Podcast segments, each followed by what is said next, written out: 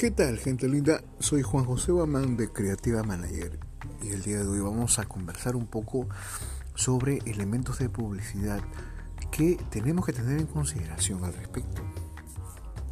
Bueno, el objetivo de este audio es ayudar a que cada uno de ustedes puedan elaborar una publicidad más eficaz, de una forma más rápida, más fácil y sobre todo más segura de como lo he hecho hasta ahora. Desarrollar campañas publicitarias eficaces nunca es fácil y este audio no pretende eliminar de la tarea el trabajo arduo e intelectual que reclama. Mi intención es desplegar ante usted un conjunto de métodos de trabajo que los profesionales han perfeccionado tras largos años de experiencia y fracasos formas de enfocar los problemas que han demostrado ser válidas. Todo esto le puede ayudar también a usted si consigue dominarlo. La mayoría de las técnicas y prácticas que se describen han sido desarrolladas en el campo del marketing y la publicidad de productos de marcas destinados a amplias audiencias de consumidores. ¿Dice usted que su mercado es diferente?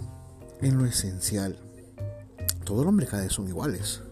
Aunque aparentemente existan grandes diferencias, estos principios básicamente, eh, estos principios básicos aprendidos en el campo de los bienes de gran consumo han sido trasladados con gran éxito a las ventas de artículos de, de alto valor unitario, a la venta de inversiones, a la captación de donativos para obras de beneficencia, y a la introducción de productos industriales en las empresas. Funcionan porque la esencia de la naturaleza humana es idéntica a todos los lugares y en todos los sectores. Pero en ese caso, ¿no podría usted descubrir esos principios por sí mismo? Claro que puede hacerlo, de la misma manera que usted eh, que, tiene capacidad para reinventar, reinventar la rueda o el cálculo diferencial.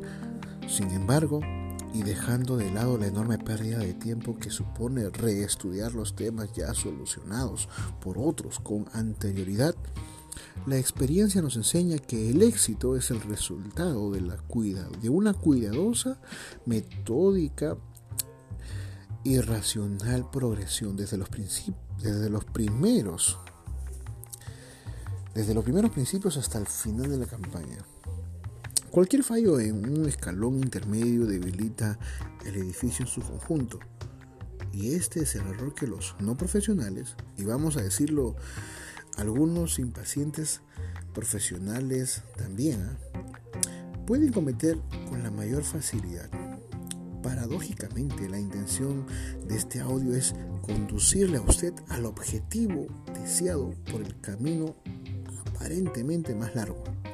Los no profesionales empiezan a actuar en el punto donde esperan terminar, que en la mayoría de los casos es el anuncio terminado. El no profesional dice, necesito anunciar este punto concreto de este tema y esta manera. A menudo el anuncio se produce porque un vendedor de un vendedor de Dios ha sabido encajarle una oferta especial que se puede ser o no un buen negocio. Y en base a ese espacio en blanco que ha adquirido, intenta llenarlo con un mensaje más o menos adecuado. Este método que quiero mostrarles es mucho más prolijo, o al menos me temo que lo parezca. Empecemos a decir, en primer lugar, debo conocer a fondo el entorno en que existe y se mueve su producto o servicio. Un entorno constituido por su propio producto, el resto de productos que componen el mercado y el colectivo de consumidores sobre el que usted y sus competidores tratan de influir. A continuación, ustedes deben de encontrar la forma de perfilar su propia oferta de tal manera que resulte diferenciada y deseable frente a la oferta de tus competidores. En la mayoría de los, de los mercados, los consumidores disponen hoy en día de una enorme variedad de opciones a la hora de comprar. Consecuentemente, ¿por qué van a comprar el producto de usted si no están convencidos de que en algún sentido es mejor para ellos? Por último, Una vez descubiertas estas características diferenciadoras, debe buscar una manera de expresarlas que asegure su efectiva comunicación a través de la ruidosa jungla de los actuales medios de comunicación y asegure además su transmisión a las personas a quienes usted quiere como clientes. Está claro que este camino resultará más largo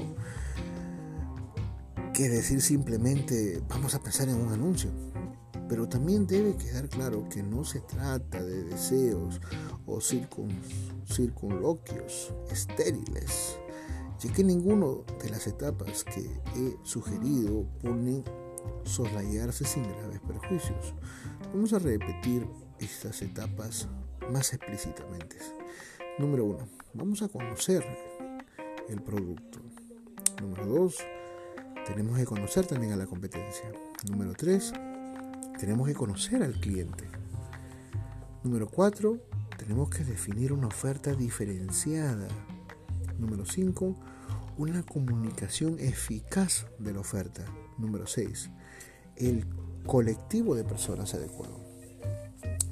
Cuando explico estas líneas a los hombres de negocio a menudo responden impacientes. Oiga, que nosotros solo queremos publicar un anuncio en el diario local o la semana que viene en el aplicativo tal o en la página tal o en Facebook o en YouTube o en Instagram. No tenemos tiempo para meternos en todo ese lío que usted nos dice. Eso puede ser válido para empresas con mucho más presupuesto, pero no para nosotros. Una respuesta de este tipo no me parece nada racional. Después de todo, estas etapas solo requieren un esfuerzo intelectual. No cuestan dinero a las empresas, excepto a los contados casos que es necesario realizar algún estudio en concreto. De manera que no es falta de recursos, sino la pereza la que les conduce a realizar una labor mediocre. Y una publicidad descuidada es potencialmente más peligrosa para una pequeña empresa que para un gigante industrial acostumbrado a gastar verdaderas fortunas en publicidad cada año.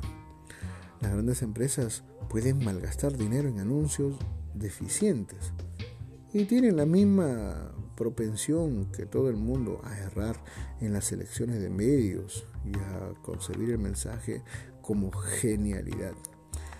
Pero normalmente estos sucesos un porcentaje son en un porcentaje mínimo sobre el total del gasto y por lo tanto es una suma que se pueden permitir malgastar. Las empresas pequeñas no pueden permitirse el lujo de derrochar ni un céntimo y sin embargo esa, esa clase de actividad publicitaria irreflexiva e irracional que hemos descrito en muchos casos la única lo único que hace es extrañar que la conclusión lógica de la actitud no somos tan importantes como para tomarnos tantas molestias. Sea a menudo la publicidad nos sirve para nosotros. Lo hemos comprobado. Vamos a dedicar unas pocas horas a ver cómo la publicidad puede efectivamente ser de esa ayuda. No te pierdas el siguiente capítulo. Esto ha sido una pequeña introducción a lo que vamos a estar hablando en, estas, eh, en estos podcasts totalmente renovados.